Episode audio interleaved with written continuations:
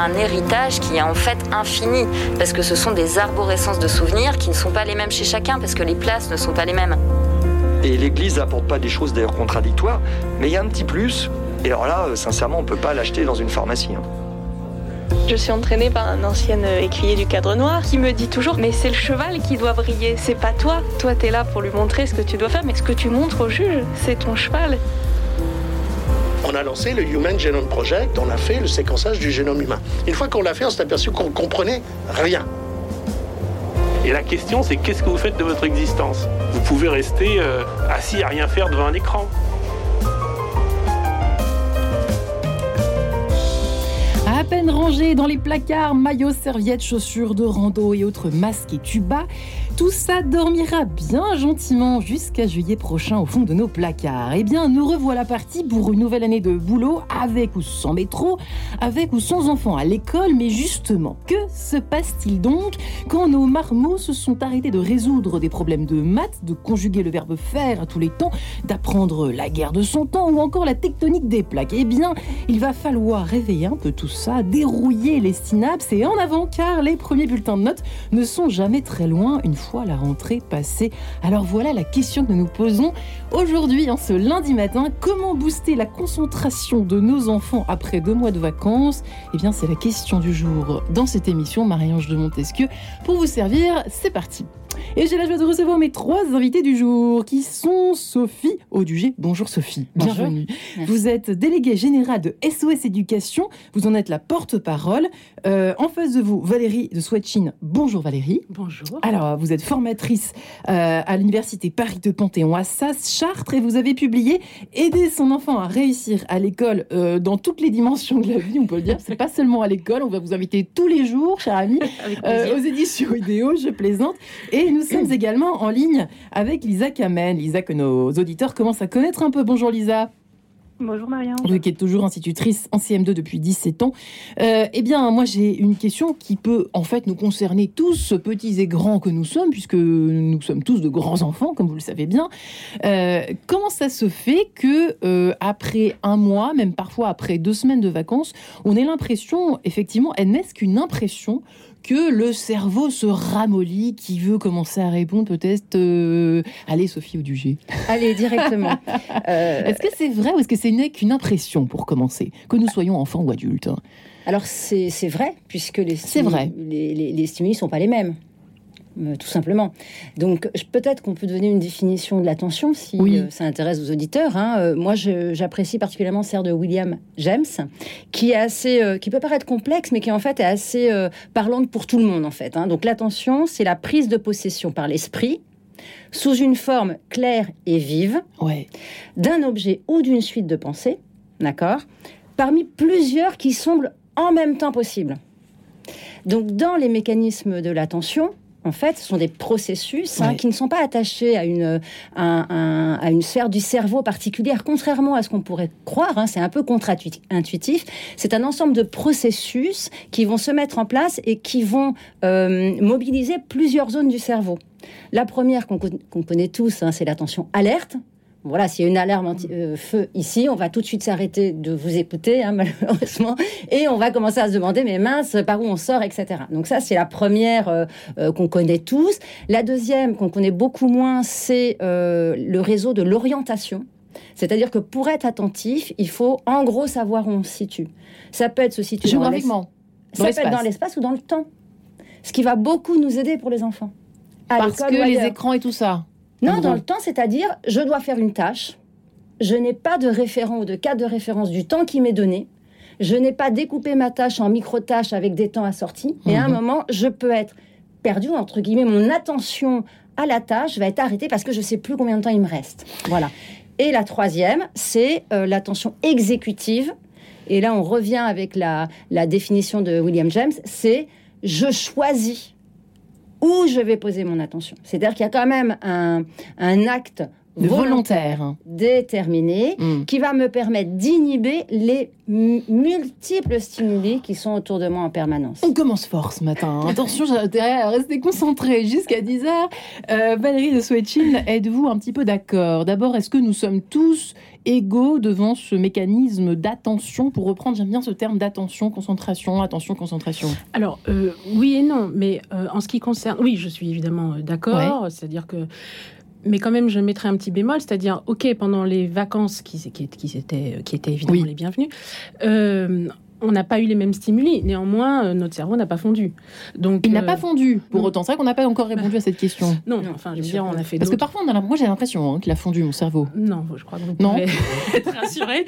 Euh, ni, ni, ni, ni le vôtre, ni, ni, Enfin voilà, personne. euh, Ouais. On fait d'autres choses. On n'est pas. D'ailleurs, on n'est pas que des cerveaux, euh, au passage. On n'est pas que. non, mais voilà. Euh, on a apprécié profiter des vacances et je pense que. Enfin, j'espère, c'était euh, super chouette. Euh, néanmoins, pour ce qui concerne euh, la concentration et l'attention, il y, a des- il y a des choses, des hum, problèmes, entre guillemets, qu'il faut pouvoir évacuer, euh, en tout cas mettre de côté, à savoir est-ce que j'ai des problèmes? Notamment, tout simplement, est-ce que j'ai des problèmes de vue? Enfin, j'ai moi ou mon enfant, quoi. hein.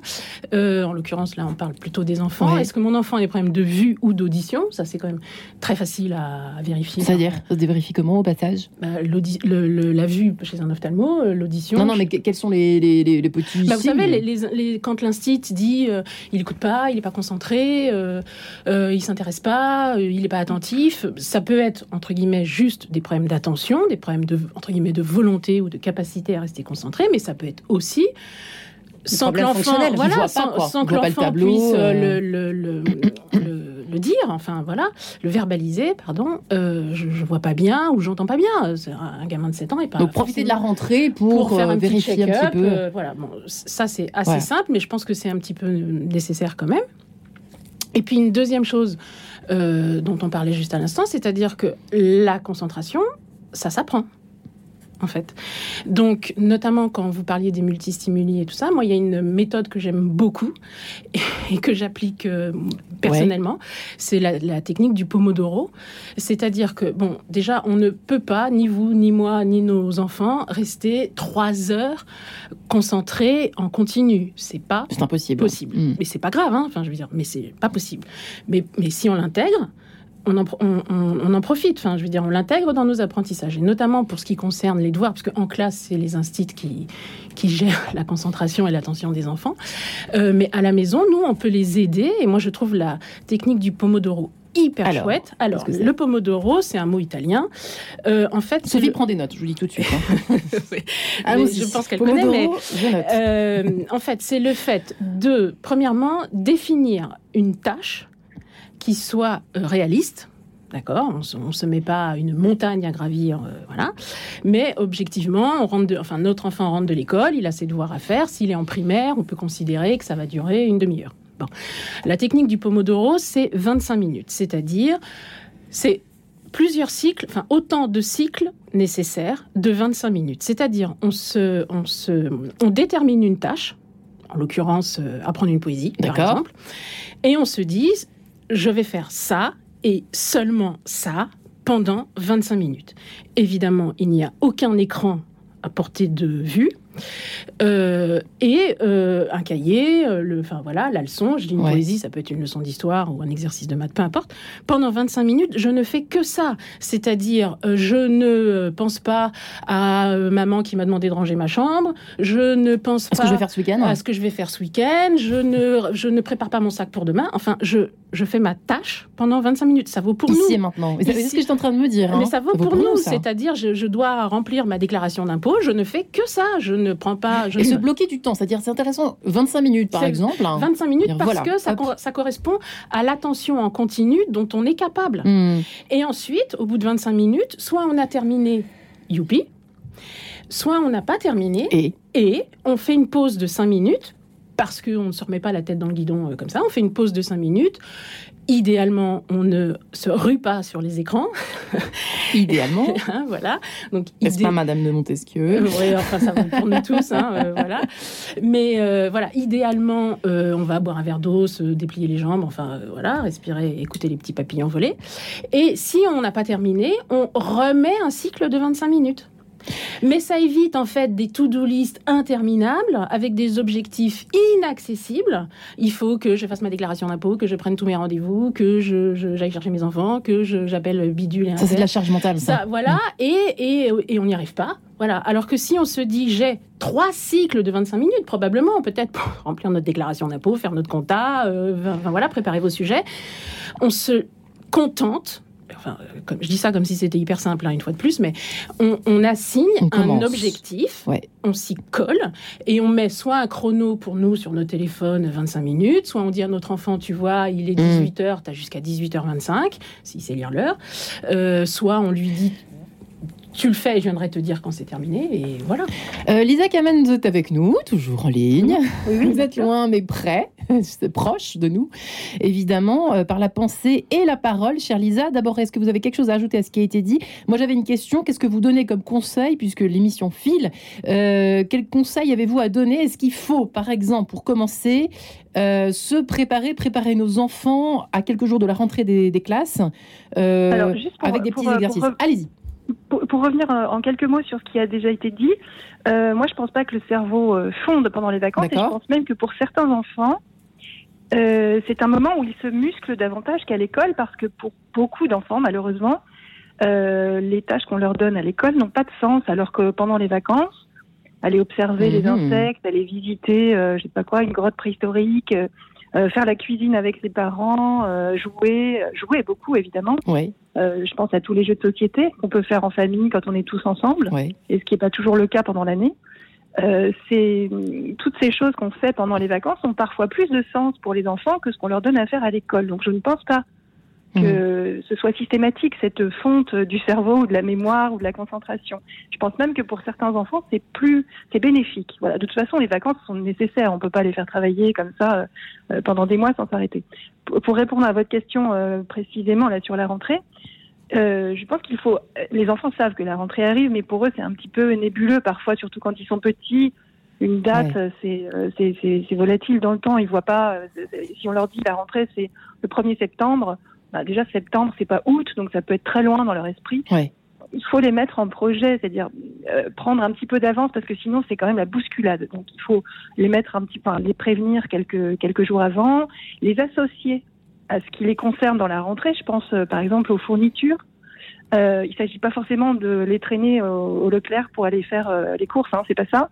Mais quand on achète quelque chose à mettre dans le cartable de son enfant, il ne faut pas le mettre dans le cartable sans lui montrer les choses qu'on a achetées et sans lui expliquer a priori à quoi ça peut servir. Alors je dis pas qu'il n'y a pas des maîtresses qui vont détourner l'objet de son utilité euh, première. Ça peut arriver qu'on vous demande des rouleaux de papier toilette, ce sera pas forcément pour les toilettes, ce sera pour un bricolage. Mais euh, si on met dans le cartable de son enfant euh, des objets qu'il n'a pas identifiés, qu'il n'a pas vus, qui sont sortis du sac de course pour rentrer dans son cartable, pour lui c'est très abstrait. Il, il saura même pas s'il les a en fait le jour de la rentrée. Mhm. Ce qui agace les maîtresses d'ailleurs, parce que les enfants euh, font des yeux ronds quand on leur dit euh, est-ce que vous voulez bien sortir votre classeur, je sais pas quoi, euh, votre classeur rose et puis votre euh, cahier bleu?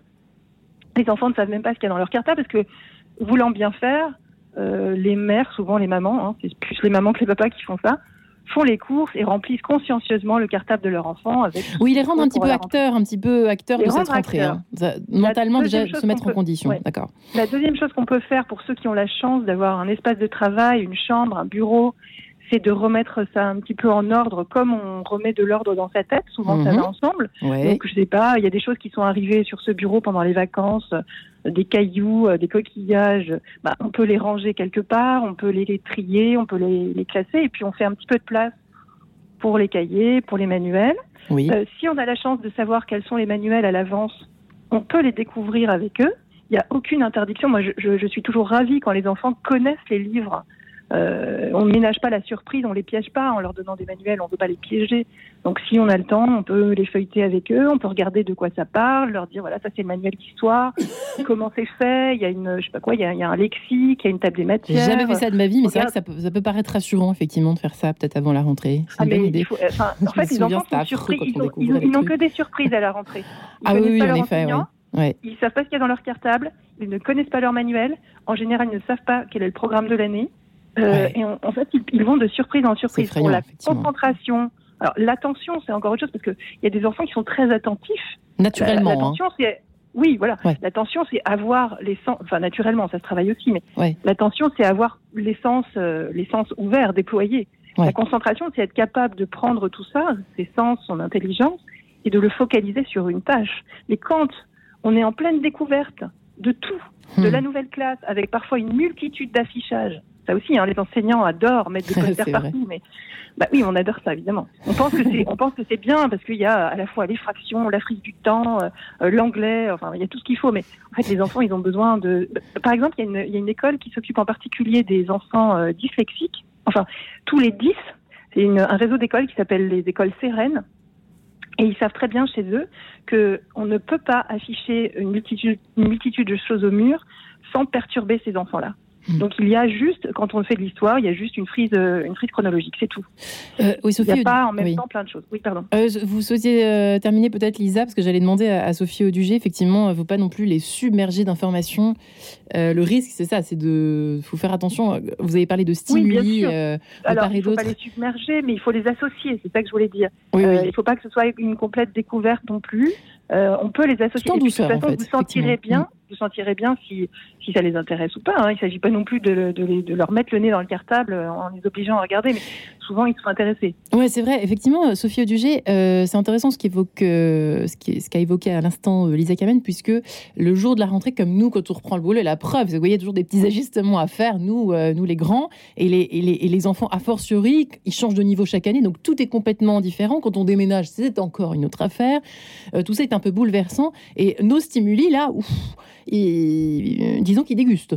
Oui, oui, oui. Alors, c'est amusant que. Lisa euh, évoque les écoles du Sérène, puisque j'ai dirigé ce, ce réseau d'écoles euh, pendant euh, quelques temps. Et justement, c'était un point qu'on pouvait évoquer, à savoir, là, on, on ne parle pas d'enfants qui ont des difficultés de l'attention, parce que c'est encore un registre Une autre histoire. très hein. différent. Également, les questions qu'on peut se poser en tant que parent ou enseignant ou professeur par rapport à l'attention et à la concentration sont quand même fonction de l'âge. Hein. Euh, également, la- l'attention et la concentration, l'attention dans le sens de recevoir ces stimuli et avoir pleinement conscience de choisir de porter son attention sur quelque chose spécifiquement, c'est quelque ce sont des mécanismes qui se travaillent dès tout petit. Donc ça, c'est peut-être pas l'objet de, la l'émission d'aujourd'hui, mais c'est un, c'est un sujet qui peut être intéressant aussi pour que les parents aient quelques euh, pratiques hein, euh, à mettre en place dès tout petit pour de manière, par le jeu évidemment, hein, puisque Ouais. le petit c'est le jeu, hein, bien sûr, hein, on puisse euh, euh, apprendre, euh, éduquer, instruire ces mécanismes de maîtrise en fait de son attention, c'est-à-dire d'être capable d'inhiber les entrées pour pouvoir être plus concentré, puisque la concentration, c'est évidemment une attention consciente sur un objet Avec, avec- non, mais c'est quand même intéressant. Avec les tout petits, comment est-ce qu'on fait euh, justement, Sophie Audugé Il faut, par exemple, leur proposer, leur proposer plein de jeux en même temps. Un parent, je sais pas, qu'est-ce qu'il y a des petites techniques Alors à oui, pour les et parents qui puis également euh, la verbalisation. Hein, beaucoup, c'est-à-dire que en fait, on sait que pour maintenir son attention, même quand on est un peu plus grand, le fait de verbaliser dans sa tête ce qu'on est en train de lire va permettre d'être exemple? plus attentif. Bah, par exemple, vous jouez avec votre enfant, petit, hein, et vous allez verbaliser tout ce que vous faites et ce qu'il fait. Tout petit, même quand, à la limite, quand il parle très peu, vous allez apprendre à faire des activités avec votre enfant en les verbalisant. Tu vois, là, on est en train de faire ça. Oh, là, tu ris. Enfin, voilà, tout, tout, tout dit, dire, en fait. De manière à ce que très vite, quand il va être euh, plus à, à même d'avoir son propre langla- langage, pareil, l'enfant fasse la même chose et que vous dites, bah, tiens, qu'est-ce que tu es en train de faire? Et puis on va pouvoir travailler sur le faire et ensuite sur les émotions. Hmm. Euh, voyez, et au fur et à mesure, l'enfant va s'habituer à verbaliser, c'est-à-dire être en pleine conscience de ce qu'il fait. Ouais, tout simplement. Voilà, c'est vraiment tout bête. Hein Presque de la méditation pour enfants, ce que vous, enfin, en tout cas de l'exercice de pleine conscience que nous faisons. que Voilà, mais lui dans la euh, verbalisation, dès le départ. puisque après ils vont avoir une verbalisation intérieure. Hein, euh, bon, voilà, je, ça répond pas complètement à la question. si, mais si, c'est intéressant. C'est juste la dérive, pub euh, qui nous guette. La pub, la pub, la pub. Comment booster la concentration de nos enfants après deux mois de vacances? Sophie, Valérie, Lisa, à tout de suite.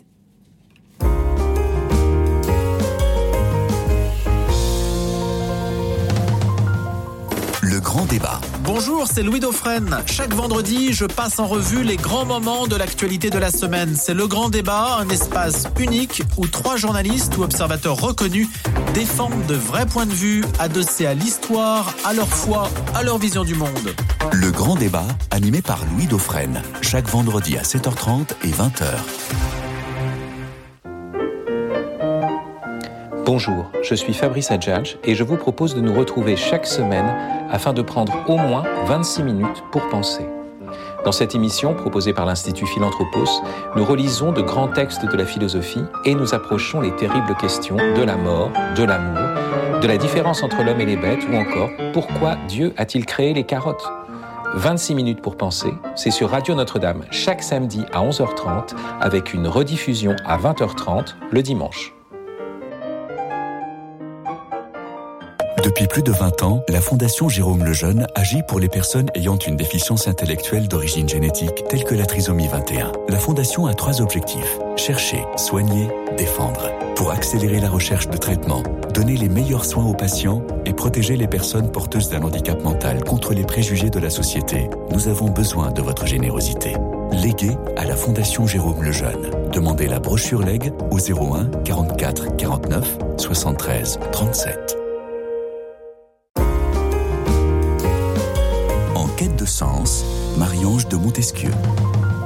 Et oui, en ce jour de rentrée, comment booster la concentration de nos enfants, nos enfants et un peu la nôtre aussi euh, au passage, tant qu'on y est après euh, deux mois de vacances, alors là, je parle évidemment des enfants, euh, mais même après deux semaines de coupure, c'est quand même toujours un peu compliqué d'affronter la rentrée. Sophie Audugé est avec nous ce matin, elle qui est déléguée générale et porte-parole de SOS Éducation, Valérie de Swetchin, qui est formatrice à l'université Paris de Panthéon-Assas Chartres, auteur de Aider son enfant à réussir à l'école, tout simplement, publié chez IDEO, la méthode pour faire de l'école une réussite, on en rêve tous, et Elisa Kamen, institutrice en CM2 depuis 17 ans maintenant euh, toutes les trois, on est très heureuse de vous avoir aujourd'hui en ce jour de, rentrée, parfois de rentrée de nous, adultes, mais quelques jours de la rentrée des classes, qui est jeudi, si je ne me trompe pas. Alors, il est encore temps euh, de s'y mettre, euh, de coller nos enfants derrière leur manuel pour reprendre ce que disait Elisa, pourquoi pas. En tout cas, attention aussi à trop de pression, trop de stimuli, disiez-vous à l'instant, Valérie de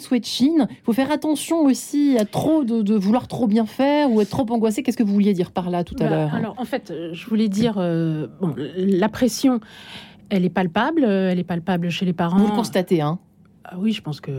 Enfin, on constate tout. Non, ma fille n'est pas encore à l'école, alors je ne sais pas. Ah, c'est-à-dire qu'on est tous là, tu vas bien travailler. Moi, je, rigolais, mais c'était pas spécialement drôle. Mais tous les matins, enfin, chaque fois que je pouvais, quand j'emmenais ma fille à l'école, là, qui est, elle rentre au collège, mais dernière, euh, quand elle était en primaire. Précisons que vous avez cinq enfants. Hein. Voilà, j'ai cinq enfants. Et donc ma dernière euh, rentre au collège, là, mais quand elle était à l'école primaire, euh, il y avait des parents qui disaient tu, travailles bien, hein, pas de mots ce soir, hein, tu écoutes bien la maîtresse.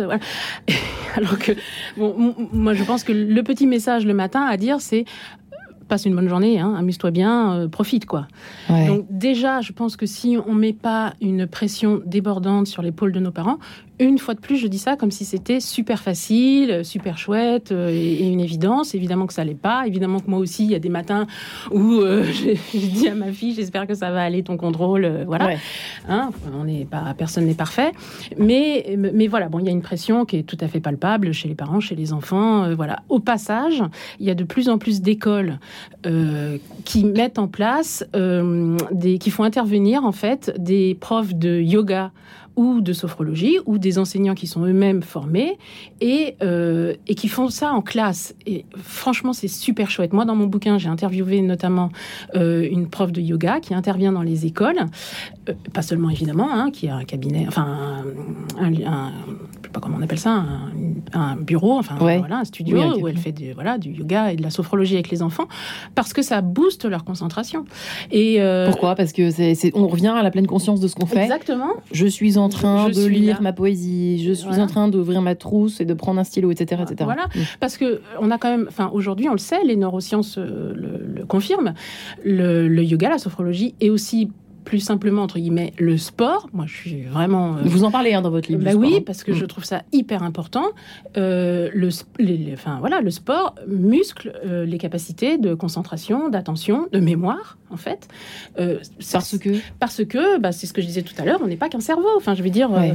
on a des jambes, on a besoin de se défouler, de pratiquer une activité en dehors de, de l'école, Ouais. d'être reconnu.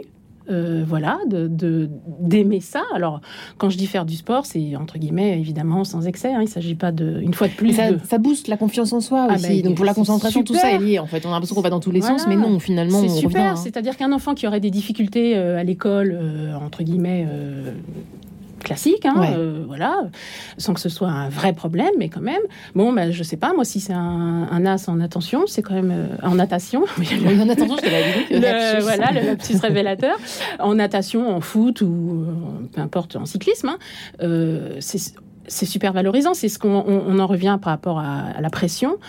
Euh, nos petits nos petits chouchous là, il faut aussi qu'ils soient valorisés. Quoi. Il faut aussi euh, dire, euh, ok, à l'école, euh, des fois il y a des difficultés. Bah, ta leçon d'histoire, tu l'as pas suffisamment apprise. euh, bah, tu feras mieux la prochaine fois. Premièrement. Ce qui est dur, c'est de ne pas s'angoisser en tant que parent, parce que ça, ça fait un stimuli négatif? Non, mesdames? Oui, alors il y a, il y a, Sophie? Par rapport On à Lisa ce qu'elle en pense, mais oui. Oui, oui, oui, pardon. Euh, par rapport à l'attention, euh, c'est un peu comme euh, les compétences chez l'adulte. On peut faire vraiment un transfert. hein. C'est-à-dire que pour être en situation de compétence et donc en situation de réussite, il faut trois ingrédients fondamentaux. Le savoir. Donc ça, ça veut dire qu'il faut apprendre. Oui. Et là, on, on va revenir sur quand même les principes de base, hein, les fondamentaux. Et c'est pas un savoir en se disant oui, je m'intéresse au sens. Non, c'est un savoir automatisé. On est on a une attention pleinement à la tâche, si le savoir il est automatisé. Donc avoir des, des, des- des démarches qui consistent à dire faut surtout pas apprendre par cœur, c'est une, une erreur, Une erreur fondamentale. fondamentale. D'accord? Et d'ailleurs, ça se retrouve dans tous les domaines d'excellence où l'attention est sollicitée, que ce soit euh, de, de- Bien du funambulisme, que ce Mm. soit de une activité sportive, que ce soit une activité de musique. Euh, vous, a- vous, vous atteignez ce qu'on appelle la, la, la- l'attention continue et non l'attention flottante. Parce Ouais. que l'attention continue se garde très peu finalement. hein. L'attention Ouais. flottante, c'est celle qu'on utilise tous tous les jours. L'attention continue peut être atteinte à partir du moment où vous avez déjà automatisé parfaitement ce que vous allez faire. D'accord? Et après, il y a les conditions. Donc, les conditions, c'est l'environnement. C'est Mm. effectivement, et là, c'est toujours la difficulté sur les questions d'éducation et d'instruction, c'est comment on fait l'équilibre entre le tout psychologique du pédagogisme Mm. euh, À euh, outrance. à outrance, qui est, qui est idiot, le tout neurosciences, Mm. qui est aussi idiot, Mhm. et comment on traite euh, ces questions-là, en- justement en cherchant l'équilibre entre ce que nous apporte la neuroscience Et ce que nous dit, et ce que nous dit la psychologie. Oui. Voilà. Et donc évidemment, un enfant euh, qui euh, se retrouve en classe après que les parents viennent de s'enguirlander à la maison, c'est sûr qu'il ne va pas avoir la même aptitude à l'attention, même s'il a bien, très bien appris sa leçon, et même si à la base il était motivé. Alors qu'est-ce qu'on fait Oui. dans ces cas-là? Parce que c'est un peu la vie, c'est ce que. Alors, oui, enfin, quand je parle de, de- de- si votre environnement familial est dans euh, sa chamaille, mais c'est régulier, l'enfant sait que c'est régulier. D'accord. Donc ça va pas générer chez lui une inquiétude qui va le, le- où il va avoir un sentiment d'être mis en danger. Après, effectivement, il y a eu des, po- des propositions d'ailleurs euh, que, que Blanc- que- que Jean-Michel Blanquer a, a, a- a rejeté hein, de, de faire de la sophrologie hein, euh, en classe. Bon, il a choisi le sport. Moi, je suis un peu partagée sur cette question, pas parce que je considère que le sport est pas utile, bien sûr, mais parce que je pense que c'est pas le rôle des maîtresses et que toutes les maîtresses ne sont pas des profs de sport. Mais euh, en classe, je pense que Lisa pourra très très bien en parler. Il est tout à fait possible de faire ce qu'on appelle une mise en tâche, c'est-à-dire qu'on accueille les élèves en classe. Ouais. Voilà. Voilà, bonjour, comment ça va Euh, On raconte chacun un petit mot. Euh, on va refaire un point sur, on va dire ce qu'on va faire euh, le, le Mmh, moment Le qui programme suit. du jour. Voilà, et puis on va aller rechercher On ressollicite. euh, voilà, ce qu'on a fait la veille. Alors, est-ce que vous vous souvenez? Qui peut en parler? Et là, on essaie de solliciter tout le monde. Et c'est là où on capte l'attention. Ouais, à Voilà. ce moment-là précis. Voilà. Il faut faire un. Ça, on peut le faire à la maison de- aussi très facilement. hein. N'oublions pas le contact visuel à la maison qu'on fait travailler votre enfant. C'est on le regarde dans les yeux. Ouais. C'est à ce moment-là Il qu'on paraît que ça capte se perd, l'attention. ça. Il paraît que ça se perd. hein. Bah oui. On Et par regarde rapport plus- au téléphone, dans les yeux. hein. Quand on, quand Ouais. on fait travailler l'enfant, le- la maman, elle n'a pas son téléphone non plus. Oui. Ah bah, moi, de toute façon, je pars du principe que euh, on est leur modèle. Enfin, je veux dire, on peut pas leur demander de, de s'éloigner des écrans, de pas prendre le, vie, de pas euh, prendre le petit déj mm. devant la télé, de de- d'être concentré, de nous parler. Si nous-mêmes euh, on est euh, focalisé euh, tout le temps sur nos téléphones et si on lui, si on dit à nos enfants sans arrêt, attends, je, je, je regarde mon téléphone ou je voilà, c'est faut, faut être cohérent. Lisa, Lisa, vous êtes toujours avec nous. Oui, Peut-être, oui, autre, autre, autre conseil, effectivement, à quelques jours de, de cette rentrée, toujours dans, dans cette direction de la concentration, de l'attention. C'est vrai que quand on est, euh, euh, il se passe, il y a quelque chose qui se passe à la maison euh, qui est pas forcément idéal, etc. Il y a quand même une façon de préparer ces enfants à affronter cette rentrée scolaire, les cours qui vont arriver d'un coup, les, tout ça va arriver d'un coup finalement. L'apprentissage, en fait, il faut s'y mettre tout de suite. On le sait bien tous. Oui, ça. mais on, on se met en projet. C'est-à-dire que si vous vous promenez dans une forêt sans, sans consigne et que en rentrant, on vous demande ce que vous avez vu, de décrire précisément les arbres ou le chemin, Ouais. euh, je pense que la plupart d'entre nous seraient bien embêtés pour le faire. si on part faux. se promener en forêt Ouais. euh, et qu'on sait qu'au retour, on doit peindre ce qu'on a vu ou alors refaire l'itinéraire mentalement pour le retracer sur un papier, euh, on est beaucoup plus attentif à ce, ce qu'on doit voir. Euh, en général, à l'école, on se débrouille, en tout cas au début avec les tout petits, pour ne pas donner plein de consignes en même temps. C'est-à-dire que ça va être soit peindre la forêt, Ouais. soit dessiner le trajet. Euh, puis petit à petit, on complexifie les tâches. Faire un Mais herbier. il faut les mettre. Voilà, il faut les mettre. ouais, exactement, mais ça peut être plein d'autres choses. Hein. Mm. Ce sont deux exemples, mais on, peut se promener en forêt pour mille raisons, avec mille projets. On peut aussi se promener en forêt juste pour se promener en forêt. Hein. C'est pas forcément. euh, Là, évidemment, je fais une analogie avec l'école où on a un objectif d'apprentissage ou un objectif de, travail, on va dire. Donc l'idée, c'est quand même de les mettre en projet. Euh, et effectivement, quand on accueille les enfants en classe le matin, la première chose à vérifier, c'est que tout le monde soit à peu près disponible pour apprendre. Donc, si on a des enfants, et souvent on le sait, hein, qu'il y a des familles où il y a des difficultés, parfois on le sait pas, on voit bien qu'un enfant est très préoccupé. Alors, il ne s'agit pas de lui tirer les verres du nez et de l'obliger à raconter ce qui se passe à la maison, parce que ce serait, ce serait euh, euh, invasif, enfin, ça se fait pas, disons. Mais il faut l'autoriser à le faire, éventuellement. Ouais. Et en tout cas, il faut lui permettre de se concentrer sur, sur les tâches qu'on va lui demander dans la journée. Donc, parfois, ça demande un peu plus de temps. Ça demande de l'accueillir dans, dans toute sa personne, donc euh, y compris les aspects privés de sa personne, les aspects intimes. Euh, il faut aussi, on- on- enfin, je sais plus le- laquelle de vos invités disait ça tout à l'heure, mais euh, il faut faire du sport et, et éventuellement, pourquoi pas de la sophrologie ou du yoga, je ne sais pas, mais surtout, il n'y a pas euh, une façon d'apprendre. Il y a plein de profils cognitifs différents. Il y a des enfants qui ont besoin de toucher, par exemple. Il y a des enfants qui ont besoin de, de se formuler les choses. Et beaucoup d'enfants ont besoin de se parler à eux-mêmes. Et parfois sous forme de chuchotement. Alors, une classe peut être très calme avec des enfants qui chuchotent. Ouais. Le tout, c'est de ne pas déranger les autres, en fait. Et parfois, ils s'aident entre eux en chuchotant, d'ailleurs. Et donc, il y a, y, a, y a mille façons de les, de les aider à, à comprendre comment eux-mêmes fonctionnent. Il faut les autoriser à essayer. Quand on dit à un enfant, euh, tais-toi, euh, vous savez, c'est ce qu'on dit au petit, au tout petit, euh, on ferme la bouche et on jette la clé. Hmm. Et ça devient des cocottes minutes.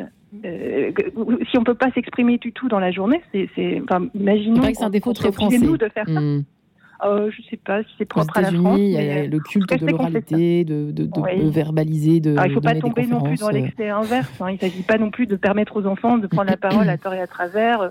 Il y a aussi des professeurs qui sont euh, dans l'accueil permanent de la parole des enfants en pensant que, enfin, euh, le, Il y a un temps pour tout, étant euh, tout Mm. vient d'eux, etc. Mais Mm. voilà, il y a un temps pour tout. Mais effectivement, autoriser les enfants, en fait, ça permet, ça leur permet de comprendre comment eux-mêmes apprennent. Alors, il y a une question que je- pour chacun d'entre vous, vous m'y faites penser, Lisa, à l'instant. Il y a quelque chose que j'ai oublié de vous demander, au fond, à toutes les trois au début. Mais est-ce que, pour ou contre, les devoirs de- d'été, les, les, les, les fameux cahiers de vacances, au fond, euh, Oui. alors ça tombe sur vous, je suis désolée, euh, chère euh, Valérie. Ne soyez Mais- pas désolés.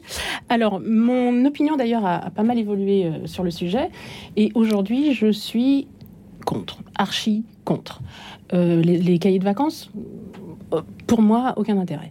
Je, je rejoins euh, euh, Lisa, euh, c'est-à-dire que pendant les vacances, notre cerveau ne fond pas, mais on peut faire d'autres choses pour stimuler euh, nos, nos- nos sens et euh, qui sont tout à fait aussi intéressantes. On peut cuisiner, se promener en forêt. Je veux dire, quand on cuisine, on, on vérifie la température. Même quand on n'est pas très bon, quand on a un niveau scolaire un petit peu euh, bas ou. Vous, vous, vous, vous prenez vos dossiers en vacances? Bah non, j'essaye Bah de non, pas le faire. bah, bah, bah, les enfants, c'est pareil. Moi, je, quand je suis en vacances, je, je déteste travailler. Quand je suis en- J'adore mon métier, mais quand je suis en vacances, je fais une pause.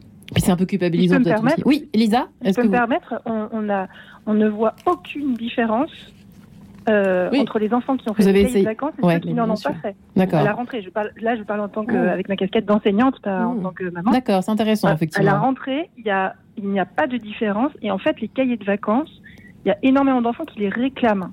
Oui. Moi, mais, moi j'ai deux filles. Ah ouais. Il y en a un qui déteste ça, l'autre qui adore. Eh ben, s'ils adorent ça, très bien. C'est comme acheter euh, un, un, cahier de jeu, quoi. coloriage. Ouais, c'est ça. voilà, c'est ça. C'est comme leur acheter un autre livre, finalement. Donc, s'ils ont envie de les faire, très bien hein, qu'ils les fassent. Mais obliger un enfant tous les jours à passer une heure sur un cahier de vacances, c'est le pain somme. Et à la fin, euh, enfin, quand on, quand on les récupère à la rentrée, en gros, nous, on voit pas la, enfin, moi, je vois pas la différence, en tout cas. Non, mais je pensais à la posture parce que je sais que euh, Sophie Audugé euh, voulait en dire un mot parce que c'est quand même intéressant. Là, on se concentre pas n'importe comment. euh, Il y a des, des façons de faire que vous allez nous faire partager juste après, si vous le permettez, Louis-Jean Cormier et ce complot d'enfants. À tout de suite. Radio Notre-Dame.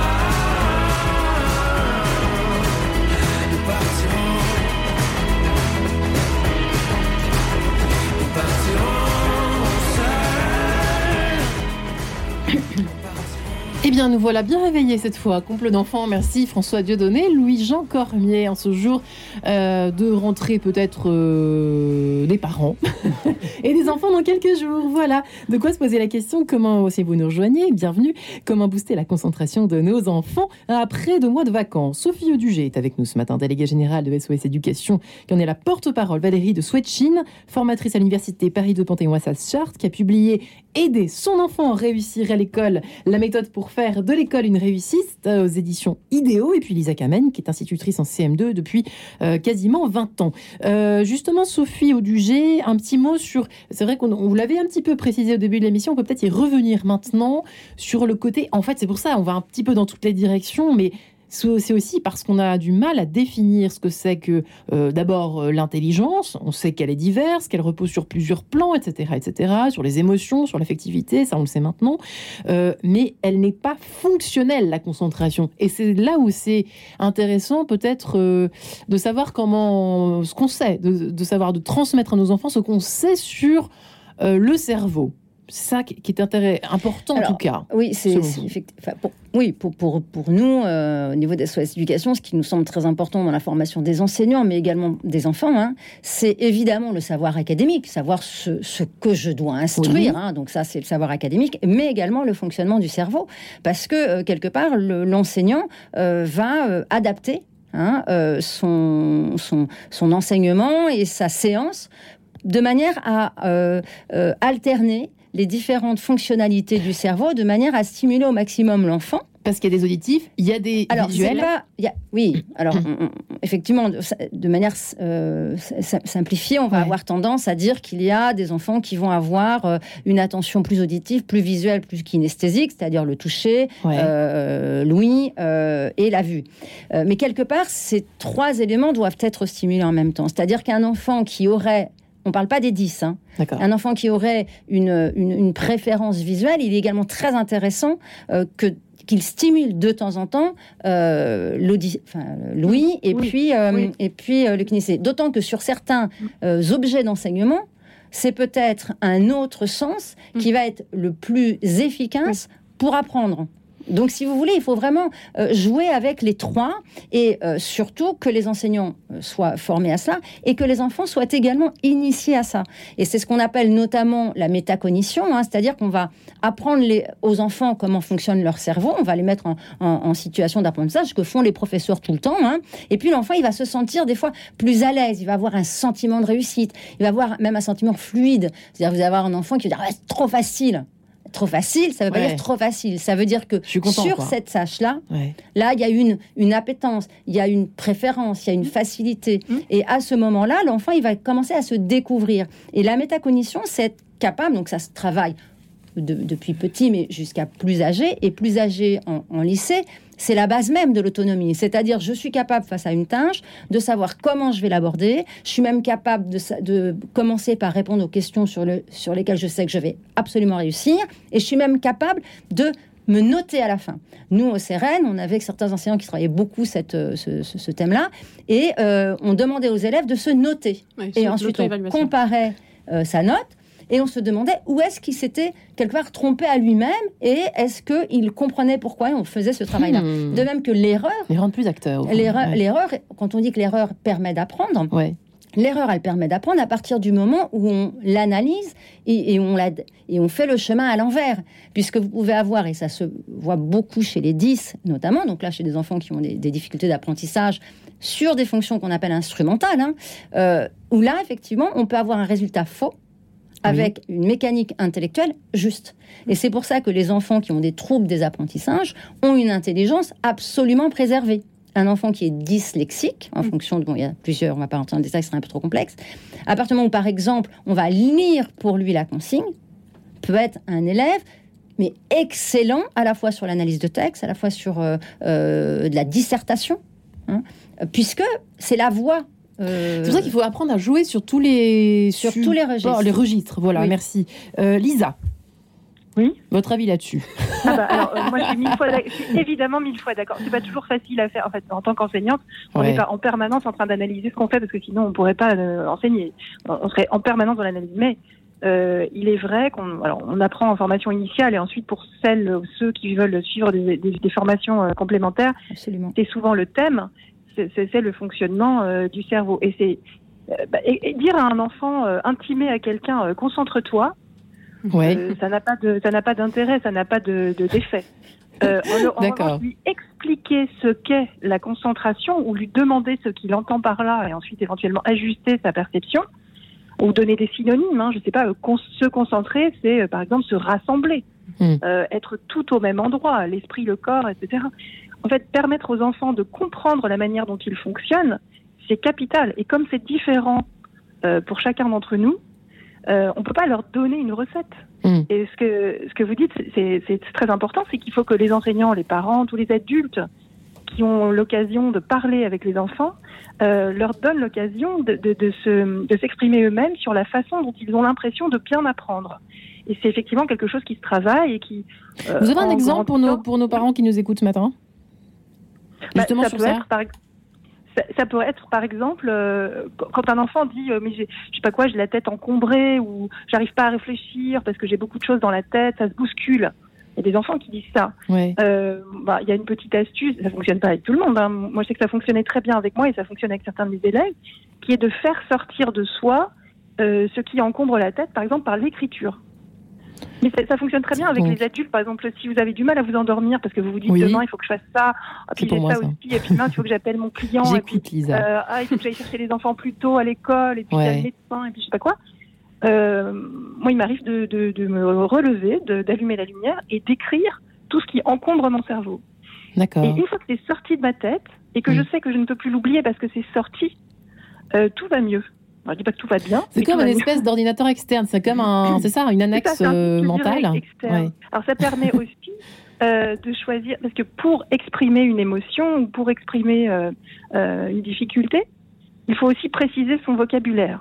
Et c'est aussi ça beaucoup qui manque aux enfants, aux enfants, j'allais dire aujourd'hui. J'ai pas beaucoup de points de comparaison, je n'enseigne que depuis 20 ans, mais j'ai l'impression qu'ils ont du mal à mettre du- des mots sur leurs émotions. Ils savent dire s'ils sont tristes ou gays, mais après euh, préciser si c'est euh, si c'est profond, si c'est un- une nostalgie, si c'est euh, un souci, ils ont beaucoup de mal. Donc en fait, le fait d'écrire ou même de le formuler à l'oral pour ceux qui ont du mal à écrire, ça permet avec eux de préciser le, problème et, comment dire la profondeur du, travail à faire. C'est capital, c'est très très important, d'autant que à l'école il y a beaucoup de tâches qui paraissent comme ça des tâches de mémoire, Oui. mais en réalité il faut quand même leur donner un sens. On peut pas demander à un enfant hein. d'apprendre une poésie, bien sûr. Une poésie, ça s'apprend pas comme euh, du calcul mental. Ouais. Ça- ça- on peut l'apprendre par cœur sans la comprendre, bien sûr. Il y a des tas d'enfants qui font ça. Il y a une façon, de- quand on est à la maison, quand on est parent, de donner un peu de sens. J'ai presque envie de donner euh, la parole à, si vous le permettez, Lisa, Oui, à Valérie euh, de Switchin. Merci. Je rebondis juste. vous qui parliez de poésie tout à l'heure. Oui, oui, rebondissez, oui, je rebondis juste sur ce que disait Lisa parce Oui. que en fait c'est intéressant évidemment ce qu'elle dit. Euh, moi j'anime des ateliers d'écriture avec mes étudiants, donc euh, et aussi pour ça en fait parce que pour entre guillemets leur donner la parole. Là en l'occurrence je leur donne la plume, mais c'est exactement la même chose, c'est-à-dire donner du sens, écouter leurs paroles, en l'occurrence les lire. Mais vous voyez, euh, euh, je- ces, ces ateliers sont passionnants pour moi et j'espère un peu pour eux. Euh, pour ça aussi, c'est-à-dire évidemment, on apprend à argumenter, mais aussi à, à exprimer ses émotions, ses sentiments, à se révéler, à dire, à admettre. Euh, j'ai du mal ou, ou ça va bien parce que c'est Ouais. chouette aussi quand ça va bien hein, on peut se le dire. Euh, voilà mais j'ai des difficultés euh, voilà donc c'était juste le point pour rebondir sur ce que disait Lisa qui, qui était vraiment passionnant. Pour la poésie alors je vais vous raconter une anecdote. Trois mes, enfin mes trois aînés sont des garçons. C'est pas parce que c'est des garçons que, que ce que je vais vous dire est intéressant. Oui, tout mais, je peux tout vous dire. mais euh, il se trouve qu'ils ont a priori euh, trois profils d'apprentissage complètement différents. Euh, C'est-à-dire que mon aîné a une mémoire visuelle comme a priori euh, la majorité de la population, plutôt dominante. C'est-à-dire que pour apprendre une poésie, il l'écrivait, parce que maintenant il est étudiant, non plus de poésie malheureusement, mais euh, il l'écrivait euh, trois fois. Trois fois euh, bon, voilà. Mon deuxième a plutôt une mémoire auditive. Donc lui, il avait besoin d'entendre la petite musique de sa voix. Donc lui, il la, il la lisait plusieurs fois, voilà. Et mon troisième a une mémoire plutôt kinesthésique. Donc non pas qu'il se prenne pour ce qu'il n'est pas, mais c'est-à-dire un comédien euh, de la comédie française, mais je veux dire, il jouait euh, la, la poésie. Il avait On besoin retrouve la de, question du sens, du de coup. bouger. Oui, voilà, il avait besoin de bouger. Bon, si j'avais dit à mes enfants, euh, écoutez, c'est pas, euh, pour apprendre une poésie, c'est quand même pas compliqué, faut l'écrire quatre fois. Hmm. Ça aurait marché pour mon aîné. D'accord, mais pas pour celui mais pas qui pour bouge les le deux autres. Ouais. Pas pour les deux autres. Donc en fait, il y a autant, enfin il n'y a pas autant de profils d'apprentissage que d'enfants, sinon ce serait très complexe. Oh mais je rejoins évidemment ce que disait Sophie et ce que disait Lisa, c'est-à-dire que on ne peut pas se contenter de dire c'est comme ça. Et Mm. Pour apprendre, faut lire, ou pour apprendre, faut écrire, ou pour apprendre, faut être droit assis sur son bureau. Il y a des enfants, les miens en particulier, mais je suis sûre que c'est pas les seuls, qui sont euh, littéralement vautrés par terre ou sur leur lit. Bon, ça, je peux pas dire que ça me mette en joie, mais moi, la seule chose qui m'importe, c'est le résultat. Vous voyez ce que je veux dire C'est-à-dire et que ça si- fonctionne. hein. et si Donc, ça euh, fonctionne, si pour apprendre ta poésie, tu, tu, tu fais le tour de la table, ma foi, fais donc le tour de la table. Enfin, je veux Ouais. dire, euh, voilà. Moi, c'est vrai qu'on m'a appris pour apprendre une poésie, euh, je l'écrivais trois fois, je la récitais, ça rentrait. Bon, euh, ça a marché pour moi, j'ai envie de vous dire. Je pensais que c'était le modèle. Mais, mais, mais ça l'est pas pour tous. Et donc, on ne peut pas se contenter. Bien sûr que les enseignants à l'école ne s'en contentent pas. hein. Enfin, je veux dire, c'est pas Lisa qui va me dire le contraire. Euh, ils stimulent évidemment tous les, tous les canaux. Mais à la maison aussi, je pense qu'il faut qu'on se détende nous les parents, et euh, essayer de justement de donner du sens et de, de- que nos enfants prennent conscience. C'est quoi ta méthode? Je ne sais plus si c'est l'une ou l'autre euh, qui écrivait ceci, qu'il fallait parfois, il était bon de déléguer un peu, les, par exemple, les moi. devoirs du soir. C'est vous. moi.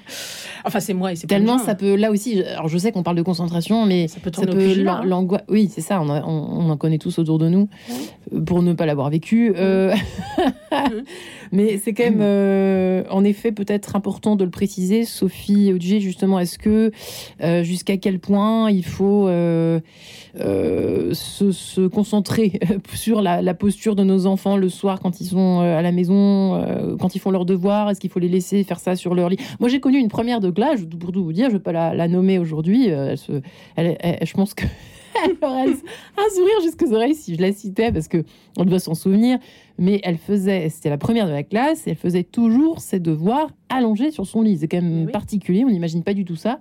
Mais bon, c'est pas très, c'est- pas ce qu'on a l'habitude d'entendre en tout cas. euh. Non, alors après, il faut distinguer euh, deux choses. Il faut distinguer euh, l'attention, euh, le plaisir d'apprendre de l'enfant à la maison Ouais. et l'élève.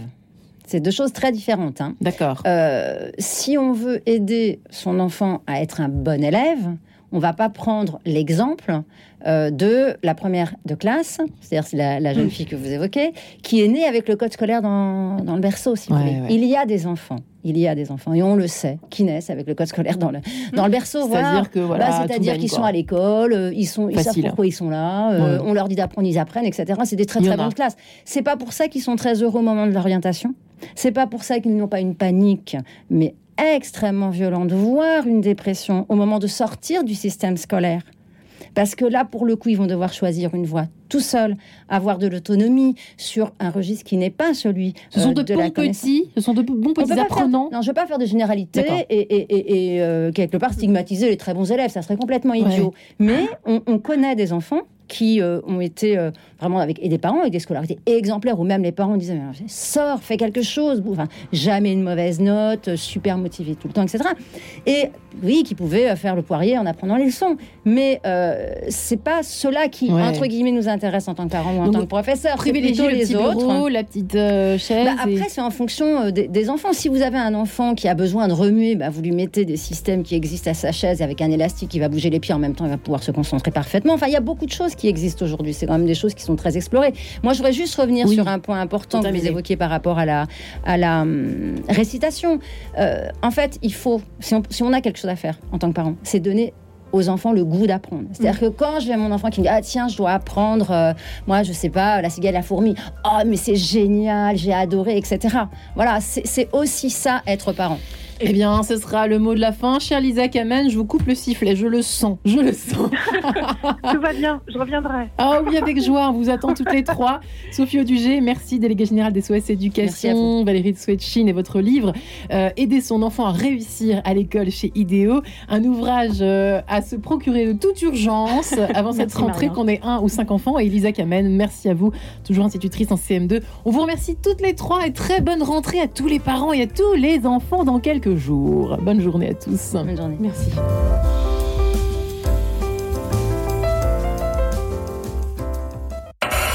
Retrouvez le podcast de cette émission sur le www.radionotre-dame.com. Et demain matin, pourquoi, comment expliquer une telle vague de démission au pluriel chez les salariés en France? Ce sera la question que nous posons avec nos invités.